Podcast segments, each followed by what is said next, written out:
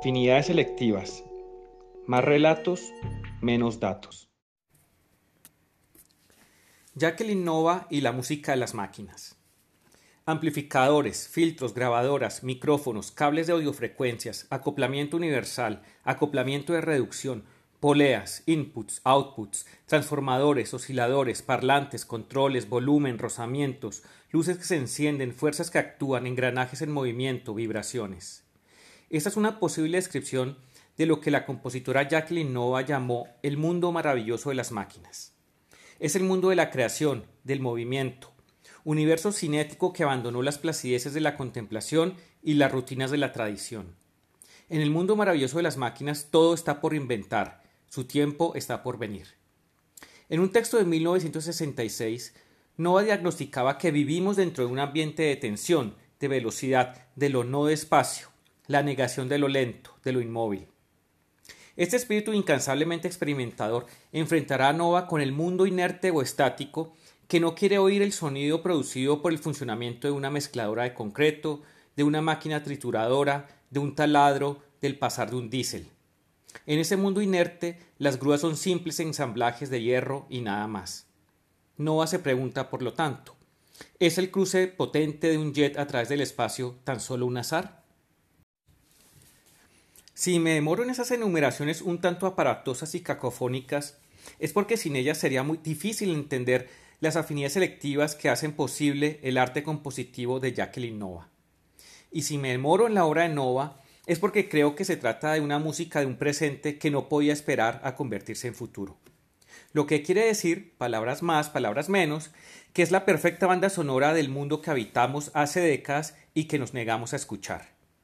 Nuestra cultura musical es desesperadamente anacrónica. Seguimos creyendo en los métodos de composición de un mundo que desapareció hace algo así como dos siglos. Claro, es que nos gusta tararear, llevar el ritmo.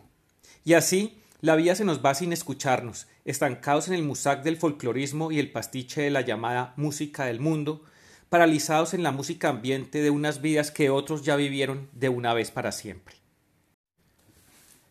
Entre tanto, las máquinas hacen su música, que es también la nuestra, aunque nos pese, o justamente es la nuestra porque nos pesa, ya que el Innova lo expresó con precisión. Esa repulsión del mundo inerte hacia los objetos y las máquinas que nos rodean es la fijación sobre el pasado como medio de protección, es miedo al presente. Aún más, ese mundo quiere tratar de olvidar que vive, si es que vive, en la segunda mitad del siglo XX, pero lo que el consciente olvida, el inconsciente lo saca a flote. Así lo creo también, pues a pesar de vivir rodeados de máquinas, nos aferramos al pasado de las melodías, las armonías y las consonancias, y a esto me permitiría añadir que, frente a la potencia del inconsciente, nuestra cultura suele sucumbir de manera más bien miserable, en especial cuando el inconsciente adopta el ropaje de la máquina.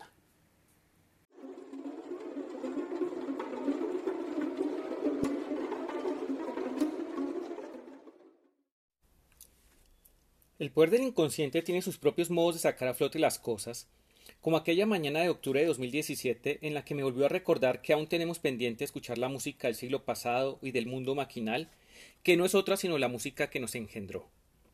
Mientras hacía tiempo para salir con rumbo al aeropuerto y a la máquina que me llevaría de regreso a casa, entré al Museo de Arte Moderno de Medellín. Allí coincidí con una maravillosa exposición dedicada a Jacqueline Nova. La curadora era Ana María Romano, compositora, artista sonora y principal autoridad en la obra de Nova. Y ese fue precisamente el nombre que eligió para su exposición, El mundo maravilloso de las máquinas. Como explica Romano, Jacqueline Nova fue una pionera de la música electrónica y del arte sonoro en Colombia durante las décadas de los 60 y 70. Aún más, Nova fue la primera compositora colombiana graduada del Conservatorio Nacional de Música de la Universidad Nacional en 1967. Nacida en Gand, Bélgica, en 1935 de padre colombiano y madre belga, Nova se crió en Bucaramanga, donde comenzó a tomar clases de piano desde los siete años. Así seguía el camino establecido en la Colombia de entonces para las mujeres que deseaban dedicarse a la música, tocar muy correctamente el piano. De hecho, desde que ingresó en 1958 al Conservatorio de la Universidad Nacional, se destacó como solista y acompañante. Pero su corazón no estaba en ello. Gracias al consejo del maestro Blas Emilio Atertúa, decidió convertirse en compositora. Un nuevo cosmos sonoro se abría. Como explicaría unos años después en Asimetrías, el ciclo radial que produjo para la Radiodifusora Nacional de Colombia, el compositor hoy sabe cómo se puede comportar el sonido, el ruido, sabe cómo sacar provecho de un radio, de un grabador, de un micrófono, de un parlante, utiliza el laboratorio de música electrónica, usa el computador. Ese es el punto, saber cómo se comporta el sonido. No se trata ya de hacer música, sino de indagar en lo que hace posible la música, sus generadores, sus canales de transmisión, su materialidad. El sonido es ondas, hay que moldearlas. No se trata ya de encadenar sonidos y construir una narrativa musical. En el mundo maravilloso de las máquinas, la tarea es otra, esculpir en el tiempo, armar objetos sonoros, manipular los timbres, jugar con las frecuencias. El laboratorio es el instrumento musical. Absolutamente todos los seres humanos hoy, sostenía Nova, están utilizando una X máquina a diario, pero no quieren observarla o sienten pavor al detenerse ante una. ¿Por qué? Porque, como dijo Henrik Ibsen, hasta que despertamos después de muertos, vemos que en realidad jamás hemos vivido. Así las cosas, se trataría de despertarnos antes de que la muerte nos alcance. El cometido es hacernos parte del trabajo del inconsciente que tiende a sacar a flote lo que nos empeñamos en olvidar, reprimir o desdeñar. El compositor tiene una misión y no no se arredra ante su enormidad. Por eso es enfática. La Tierra está íntegramente sumergida dentro de un campo magnético análogo a aquel que daría un listón imantado tendido sobre su eje de rotación. Dentro de ese campo magnético se encuentra el mundo de las máquinas, el mundo del compositor, del artista que se sitúa concretamente en el momento actual. Fuera de ese campo se encuentra el pusilánime, el que no se decide a participar en nuestra lucha. Si damos un rápido vistazo al campo musical colombiano desde 1975, cuando Nova murió prematuramente a causa de un cáncer óseo, no hay duda de que hemos sido unos pusilánimes, puesto que nuestros hábitos de escucha no han estado a la altura. Hemos permitido que las máquinas hagan nuestro trabajo.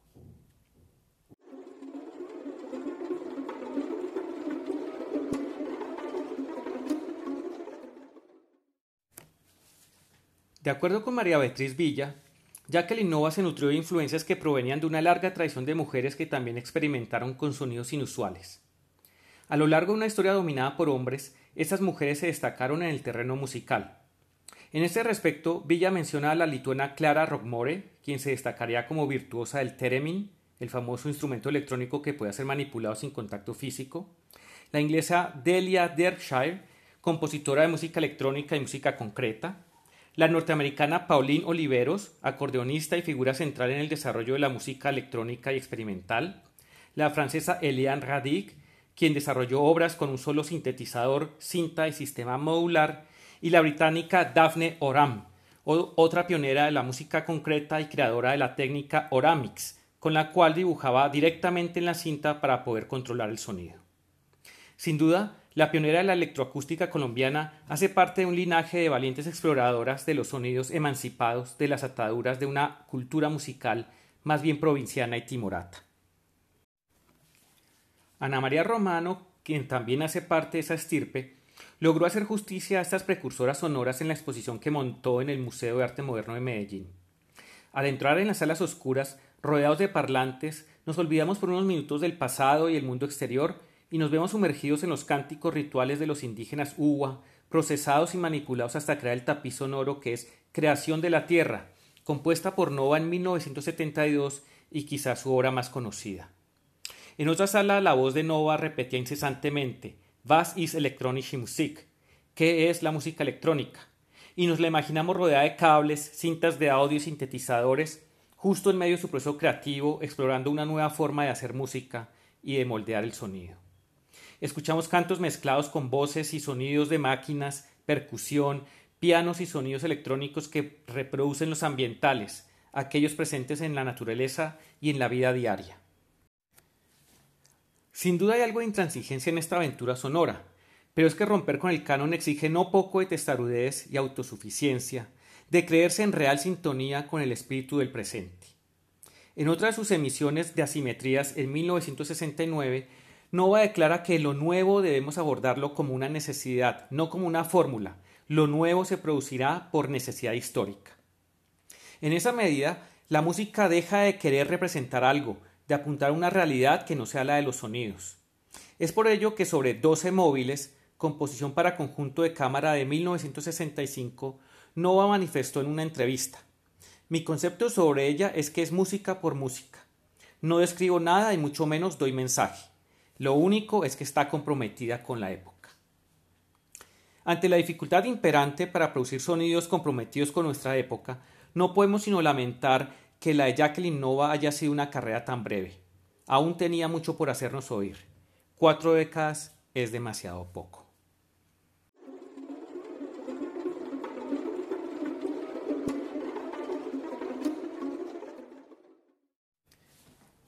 El 18 de junio de 2000, la sala de conciertos de la Biblioteca Luis Ángel Arango en Bogotá programó un homenaje a la compositora colombiana Jacqueline Nova Sondak con el título de Jacqueline, móvil de la Nova Música en Colombia.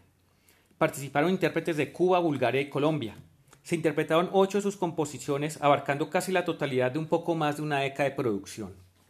Las últimas páginas del programa están consagradas a una serie de esbozos biográficos que nos ayudan a completar un tanto el retrato de una personalidad elusiva y reservada. Quisiera cerrar nuestro episodio de hoy con una anécdota que recuerda el compositor chileno Mario Gómez Viñez, que creo nos acerca un poco a la persona detrás de las máquinas. Dice Gómez Viñez, conocí a Jacqueline Nova en agosto de 1970 en Medellín.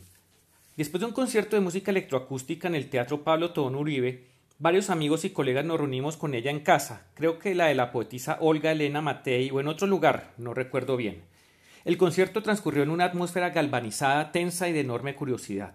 Había desde luego un gran número de gente joven, universitarios sobre todo.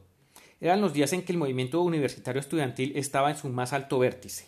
Otros referentes continentales contribuían a una mayor ebullición. El ascenso del marxismo al poder en Chile, el movimiento Tupamaro en Uruguay, el peronismo en Argentina.